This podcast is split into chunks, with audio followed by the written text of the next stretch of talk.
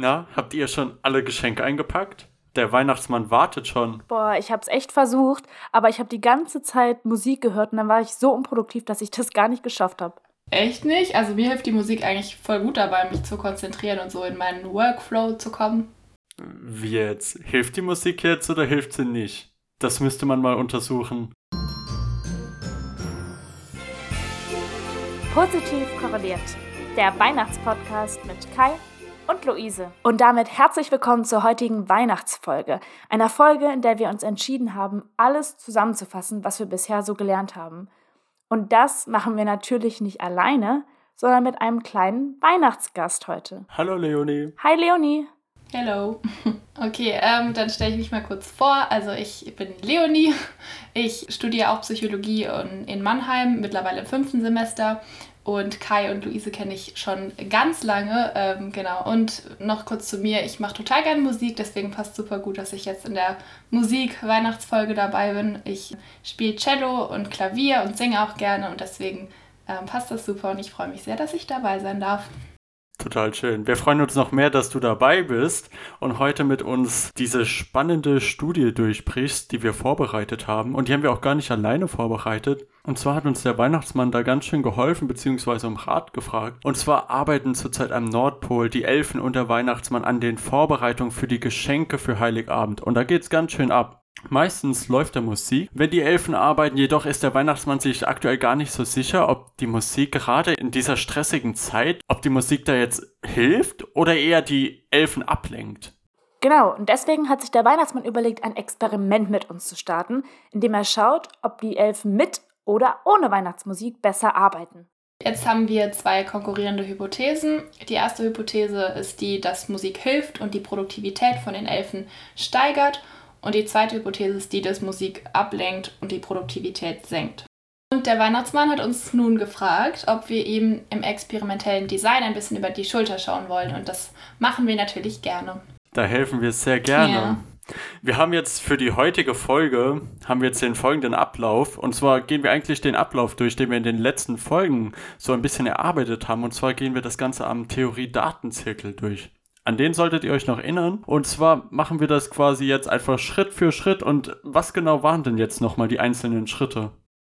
Der Weihnachtsmann hat jetzt die Theorie, dass Arbeit durch gewisse Dinge positiv beeinflusst und stimuliert werden kann.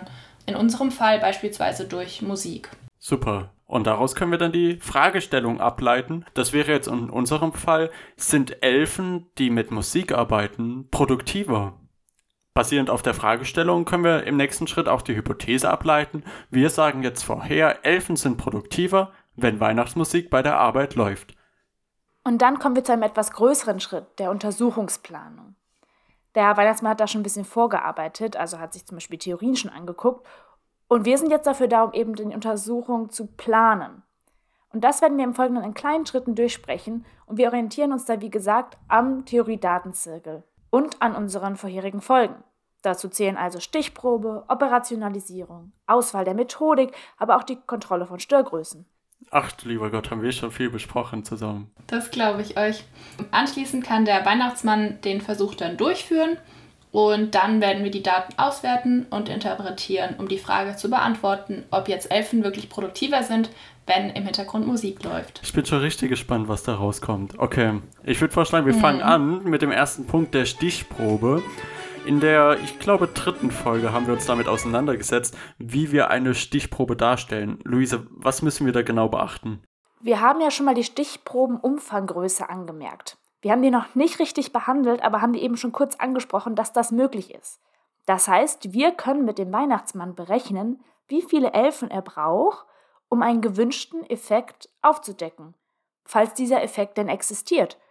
Aber nicht nur die Stichprobengröße ist wichtig, auch die Stichprobenart bzw. die Repräsentativität ist wichtig. Und zwar ist hier ein ganz wichtiges Stichwort die probabilistische Stichprobe, die wir gerne hätten, aber es gibt natürlich auch sehr viele non-probabilistische Stichproben. In unserem Fall wollen wir selbstverständlich eine repräsentative Stichprobe und deswegen sollte die Stichprobe auch nach zufälligen Verfahren ausgewählt sein. Der Weihnachtsmann sollte also darauf achten, zufällig Elfen auszuwählen. Und dazu könnt ihr zum Beispiel aus allen Elfen irgendwie eine Liste erstellen, alle Elfen, die er angestellt hat, und dann aus dieser Liste zufällig irgendwelche Lose ziehen. Ganz genau. Was er zum Beispiel nicht tun sollte, ist eben eine Ad-Hoc-Stichprobe ziehen. Das wäre sowas wie, wenn der Weihnachtsmann nur die Elfen nimmt, die gerade mit ihm zu Abend essen. Und da die Gesamtpopulation an Elfen am Nordpol nicht besonders groß ist, wird es dem Weihnachtsmann wahrscheinlich recht leicht fallen, eine probabilistische Stichprobe zu ziehen oder sogar eine Vollerhebung. Kai, möchtest du mal erklären, was eine Vollerhebung ist? Das habt ihr bestimmt auch schon besprochen. Das haben wir schon besprochen. Eine Vollerhebung ist, wenn wir eigentlich gar keine Stichprobe ziehen, sondern quasi die ganze Population, in dem Fall alle Elfen, die wir haben, einfach alle zu befragen. Das ist natürlich der Optimalfall. Und wenn natürlich die Population recht klein ist, dann können wir das natürlich sehr gerne machen. Das stelle ich mir am Nordpol auf jeden Fall machbarer vor als auf der Welt hier. Auf jeden Fall. Jetzt, wo wir die Stichprobe also haben, können wir zum Experiment übergehen. Für die Studie, die wir durchführen wollen, hat der Weihnachtsmann eben schon zufälligerweise Elfen ausgesucht nämlich die, die derzeit Schaukelpferde bauen. Und jetzt haben wir uns dazu ein Experiment überlegt. Wir wollen die Elfen nun in zwei Räume aufteilen. In dem einen wird Musik gespielt und in dem anderen nicht. Und danach wollen wir dann schauen, wie produktiv die Elfen in beiden Räumen sind und die Werte dann vergleichen. Das ist richtig und das sehe ich auch ganz genauso, aber vielleicht sollten wir noch ein paar andere Sachen in Erwägung ziehen. Wir haben jetzt diese zwei Bedingungen, Leonie, die du vorgestellt hast, einmal mit Musik, einmal ohne Musik. Aber was ist mit dem Äquivalenzproblem bei der Kontrollgruppe? Die wichtige Frage, was macht die Kontrollgruppe? Was müssen wir hier vielleicht noch beachten? Das ist ganz wichtig, was Kai gesagt hat. Und wir müssen uns jetzt überlegen, was machen wir jetzt also als Pendant zur Experimentalgruppe, die Musik hört? Und da haben wir uns überlegt, dass wir zwei Kontrollgruppen nehmen. Bei einer Kontrollgruppe ist es einfach still im Raum, die hören also keine Musik. Und eine andere Kontrollgruppe könnte ja zum Beispiel unseren Podcast hören. Das ist dann sowas anderes als Musik, aber trotzdem auch keine Stille. Hm, also meine Idee war jetzt spontan, dass man eher noch die Art der Musik manipulieren könnte. Also zum Beispiel, dass die eine Gruppe eben die Weihnachtsmusik hört, die andere Gruppe hört gar keine Musik und dann haben wir noch eben in der zweiten Kontrollgruppe eine Gruppe, in der zum Beispiel klassische Musik läuft oder Popmusik, also dass wir testen können, ob es auf die Art der Musik ankommt und eben nicht nur auf den Fakt, dass überhaupt irgendwelche Musik läuft. Mhm. Das sind beides sehr gute Punkte. Ich muss sagen, hier in dem Fall, da überzeugt mich Luisa ein bisschen mehr, weil wir brauchen schon ein paar Leute, die sich den Podcast anhören und das wäre ja super Werbung für uns. es gibt noch einen zweiten wichtigen Punkt, den wir vielleicht auch noch kurz zumindest mal besprechen sollten. Und zwar haben wir jetzt ja, wenn ich es richtig verstanden habe, ein einfaktorielles Design. Das heißt, wir machen eine Messung pro Versuchsperson. Manche hören Musik, manche hören keine Musik, manche hören vielleicht klassische Musik oder Podcast, wie auch immer. Aber wir haben auf jeden Fall keine Messwiederholung. Aber Messwiederholung ist doch eigentlich ganz cool. Warum, warum haben wir eigentlich keine Messwiederholung? Hm, also das liegt an dem Carry-Over-Effekt. Wie der Name schon sagt, ist das sozusagen etwas mitnehmen. Wenn wir jetzt also die gleichen Elfen in jede Bedingung packen würden, dann würden vielleicht die Elfen, die als erstes Weihnachtsmusik hören, die gute Stimmung der Weihnachtsmusik mitnehmen in die Stille, in der sie dann das zweite Mal an einem Versuch teilnehmen. Stimmt, das ist ein sehr guter Punkt. Ein anderer Nachteil von einem messwiederholten Design hier könnte vielleicht die sehr hohe Reaktivität sein. Insofern, dass wenn ich zuerst Musik höre und dann keine Musik höre, dass ich schon so ein bisschen erraten kann, worum es in der Studie geht. Und das ist ja vielleicht nicht unbedingt das, was wir gerne hätten. Ich fasse das jetzt einfach nochmal zusammen. Wir haben unsere unabhängige Variable, die Musik, da wir die ähm, im experimentellen Design manipulieren. Und wir werden insgesamt drei Gruppen haben äh, mit jeweils 50 Elfen. Und die eine Gruppe ist dann die Experimentalgruppe, die eben die Weihnachtsmusik hört. Und dann gibt es die beiden Kontrollgruppen. Die eine ist passiv, also passiv ist die Gruppe, die keine Musik hört. Und die andere ist aktiv, die hört in unseren Podcast. Und die drei Gruppen können wir dann vergleichen bezüglich ihrer Produktivität. Also die Produktivität ist das, was wir am Ende messen wollen und somit unsere abhängige Variable. Und jetzt haben wir uns ja schon damit beschäftigt, was wer hört und welche Elfen eben in welcher Bedingung sind und wie wir diese Musik manipulieren. Aber dann hat Leonie ja eben nochmal die Produktivität angesprochen. Und das ist ja auch das, was wir im Endeffekt messen wollen, nämlich die AV, die abhängige Variable. Das Konstrukt eben. Und dazu müssen wir uns anschauen, wie wir das operationalisieren. Also wir überlegen uns, wie wollen wir messen, wer denn produktiver arbeitet. Um die Produktivität sinnvoll zu messen, ist eine erste Unterscheidung schon mal sehr sinnvoll. Und zwar Ist die Studie des Weihnachtsmanns, so wie er sie vorhat, ist das keine Persönlichkeitsmessung, sondern ein Leistungstest. Aber was war jetzt nochmal der Unterschied zwischen einem Leistungstest und einem Persönlichkeitstest? Da helfe ich dir gerade mal gerne weiter. Eine Persönlichkeitsmessung versucht typisches Verhalten zu messen. Also das ist Verhalten, was wir im Alltag zeigen, ohne irgendeine Instruktion, ähm, während wir eine Aufgabe so durchführen, wie wir sie immer durchführen. Also wenn wir die Elfen jetzt einfach so bei der Arbeit ähm, beobachten und erfassen, wie produktiv sie sind. Und dahingegen ist ein Leistungstest eine Messung von maximaler Leistung. Also wenn wir jetzt die Elfen in eine Wettkampfsituation stecken oder in eine Prüfungssituation und sagen, ja, gib dein Bestes und produziere wirklich so viel und so gut wie du kannst. Ähm, das wäre ein Leistungstest. Darüber hinaus wird die Studie als Gruppentestung durchgeführt. Und der Weihnachtsmann hat sich einfach überlegt, dass er die Anzahl der fertigen Schaugefährde messen möchte. Vom Skalniveau her ist das also absolut skaliert. Und dieses Zählen ist ja eine super objektive Erfassungsmethode und sehr einfach zu quantifizieren, weil man ja einfach Schaugefährde zählt. Jetzt sind wir aber PsychologInnen, jedenfalls die meisten von uns, und wir lieben unsere Fragebögen und ein multimodales Vorgehen. Können wir da vielleicht noch irgendwas einsetzen? Wir haben ja auch gelernt, dass multimodale Erfassungsmethoden, also viele verschiedene Methoden anzuwenden, einer subjektiven oder objektiven Erfassungsmethode überlegen und da gerade am Nordpol das subjektive Empfinden der Elfen dem Weihnachtsmann besonders wichtig ist, haben wir uns überlegt, zusätzlich zum objektiven Zählen der Schaukelpferde, also unserer Produktivität, noch einen Fragebogen hinzuzuziehen. Juhu, noch ein Fragebogen. Und der Fragebogen soll messen, wie die Elfen subjektiv die Produktivität im Team empfinden. Da können wir dann entweder auf bereits bestehende Skalen zur Produktivität von Elfen zurückgreifen, falls wir die finden, oder wir konstruieren uns selbst einen Fragebogen. Die Stichworte hier dazu wären induktive Konstruktion, deduktive oder externe Konstruktion. Ja, das klingt ja erstmal ganz simpel. Also wir haben uns jetzt überlegt, wir zählen die Schaukelpferde und wir setzen noch einen Fragebogen ein, einfach weil wir den als Psychologin ja auch ganz gern mögen. Aber wie können wir denn Produktivität alternativ messen? Zum Beispiel, meine Idee wäre, dass wir das physiologisch machen könnten. Zum Beispiel anhand eines EEGs, nochmal schaut an Julian, oder einer Sportmessung. Da können wir dann schauen, wie stark sich die Elfen körperlich belasten und darauf basierend überlegen, ob sie gut oder schlechter arbeiten. Also die Idee ist auf jeden Fall plausibel, aber wir haben doch das Problem, dass es doch sein kann, dass manche Elfen von sich aus irgendwie ja, fitter sind oder unfitter und wir dann eher die Belastbarkeit oder die sportliche Verfassung der Elfen messen. Also bleibt die Frage, ob wir wirklich präzise die Produktivität messen oder ob da irgendwie sowas wie ja, die körperliche Verfassung nicht unsere Messung verfälscht. Ja, das ist ein guter Punkt. Die physiologische Messung ist also erstmal raus. Ich habe aber noch einen anderen Vorschlag, nämlich die Beobachtung. Wir können ja auch die Elfen einfach von unabhängigen BeobachterInnen bewerten lassen und schauen, was die sagen. Ja gut, Kai, aber dazu müsste man ja dann BeobachterInnen-Manuale anfertigen. Die Beobachterelfen sollen dann standardisiert darauf achten, wie oft, wie viele Minuten die Elfen von der Arbeit abgelenkt sind, wie viele Fehler sie zum Beispiel bei Drehen der Schrauben machen oder ähnliches. Das ist ja auch ganz schön viel. Also beide Vorschläge, die ihr gerade gemacht habt, wären auf jeden Fall möglich, aber ich glaube, sie sind weniger ökonomisch. Also bringen sie uns wirklich so viel darüber hinaus, ich glaube nämlich kaum, dass der Weihnachtsmann so kurz vor Weihnachten noch Elfen entbehren kann.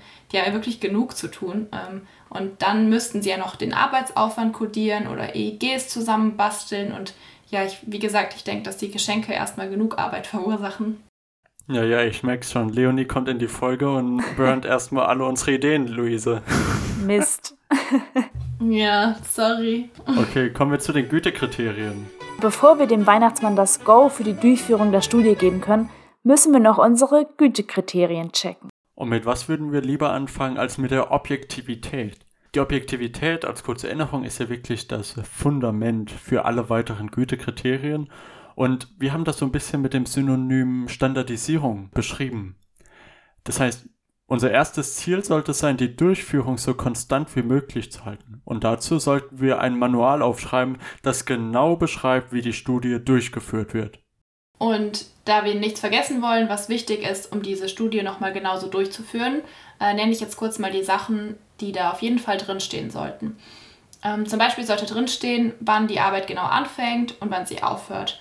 Auch wer der Versuchsleiter 11 ist und welche Instruktionen er gibt Und besonders wichtig ist natürlich für unsere Fragestellung, welche Playlist und welche Lieder genau in der zweiten Bedingung abgespielt werden und auch wie laut die Musik aufgedreht ist, weil ich stelle mir das total entscheidend vor, ob das so eine sehr leise Hintergrundmusik ist oder ob man die Musik eben sehr präsent hört. Und neben der Durchführungsobjektivität gibt es ja auch noch die Interpretations- und Auswertungsobjektivität. Und die sollte eben auch durch unsere Operationalisierung gesichert sein.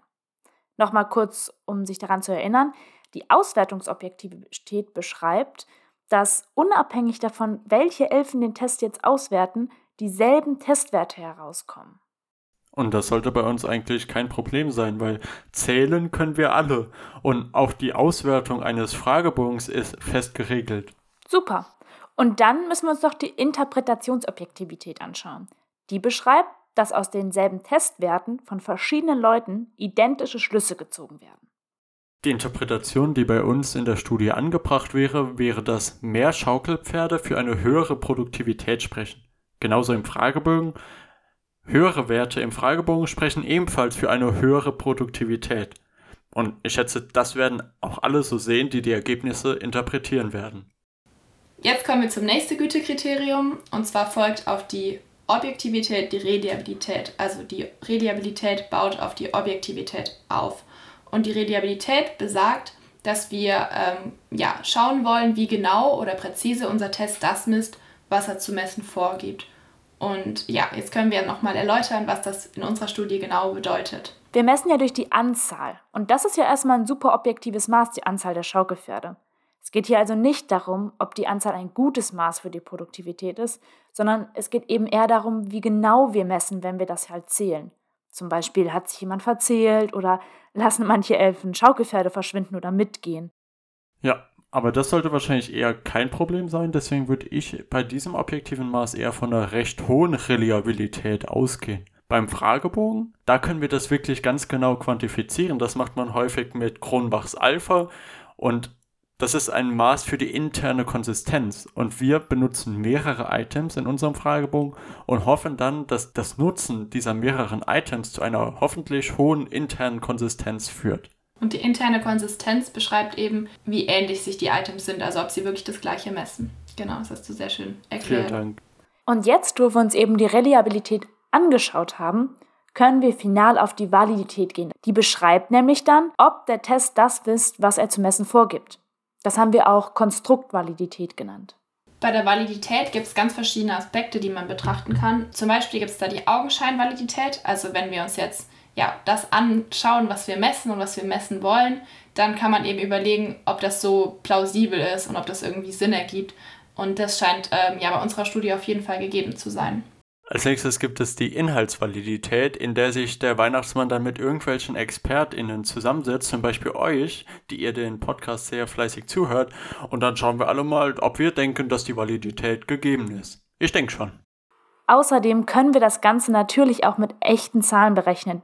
Dafür sind wir auch ein Statistik-Podcast. Und eine weitere Validität ist die Kriteriumsvalidität. Dabei wird geschaut, ob ein gewähltes externes Kriterium, irgendwas, was wir uns raussuchen, mit dem Merkmal, zum Beispiel Produktivität, korreliert. Sehr gut. Und für den Fragebogen, da haben wir uns ja hoffentlich einen Fragebogen herausgesucht, der schon existiert. Jedenfalls, wenn wir Glück hatten und einen gefunden haben zur Produktivität von Elfen. Und falls wir diesen Fragebogen gefunden haben, dann können wir im Manual des Fragebogens nachlesen, wie dieser validiert wurde und ob er valide ist. Häufig wird er dann in dem Manual mit anderen Fragebögen verglichen. Das wäre dann nochmal das Stichwort der konvergenten oder der divergenten Validität. Wir haben uns jetzt also mit der Kriteriums- und Konstruktvalidität auseinandergesetzt und halt geschaut, ob das Zählen der Schaukelpferde, aber auch unser Fragebogen da einigermaßen gut abschneiden. Und dann gibt es noch eine weitere Validität, die interne Validität. Und das bedeutet, dass wir schauen, ob aus dem Inhalt, also dem Zählen der Schaukelpferde oder halt dem Inhalt der Fragebögen, eine eindeutige Schlussfolgerung gezogen werden kann. Es sollte also keine Störvariablen geben und das schauen wir uns gleich noch genauer an. Als Gegenpol zur internen Validität gibt es dann auch die externe Validität und die beschreibt, dass das Ergebnis auf andere Situationen übertragen oder auch generalisiert werden kann. Hier in unserem Experiment haben wir eine recht große Stichprobe und wir randomisieren. Und dadurch können wir davon ausgehen, dass das Ergebnis auch auf andere Situationen übertragbar ist mm, und auch auf andere Personen oder Messzeitpunkte. Also würden wir davon ausgehen, dass auch andere Elfen, die vielleicht andere Spielzeuge bauen und das ja vielleicht auch in einem anderen Jahr tun, ähm, die würden vielleicht auch auf die gleichen Ergebnisse kommen. Ja, und das wissen wir natürlich nicht, aber wir haben auch keinen Anlass, das Gegenteil zu vermuten. Okay, und damit haben wir uns jetzt ja mit den Hauptgütekriterien beschäftigt, nämlich Objektivität, Reliabilität und Validität. Das war ja auch eine wichtige Folge. Aber dabei können wir natürlich auch auf die Nebengütekriterien schauen. Wichtig ist dabei, dass die Studie zumutbar ist, fair, transparent und ökonomisch.